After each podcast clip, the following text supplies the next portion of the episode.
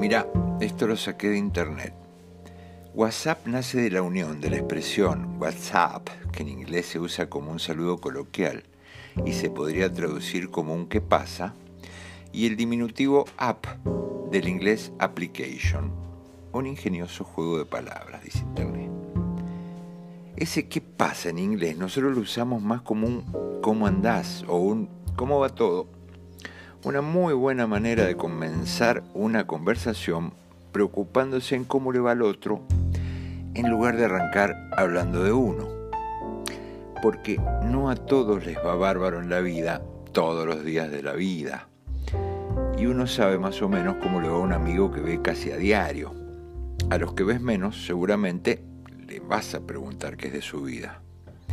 Pero parece que esta magnífica aplicación le da derecho a cualquier celular habiente que te tenga en su lista de contactos a mandarte un videíto gracioso, porno, macrista, ambientalista, albertista, feminista, facho o yogi, en cualquier momento del día y sin saber si te hace gracia lo que a él le hace gracia.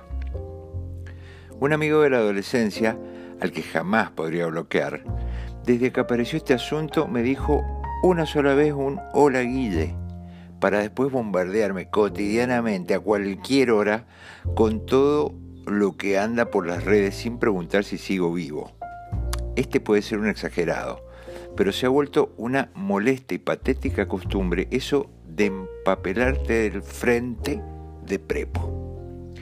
¿No estaría bueno decir por WhatsApp un hola, te puedo mostrar algo gracioso o curioso o asqueroso? Ni te cuento de la eficacia de un ¿cómo andás?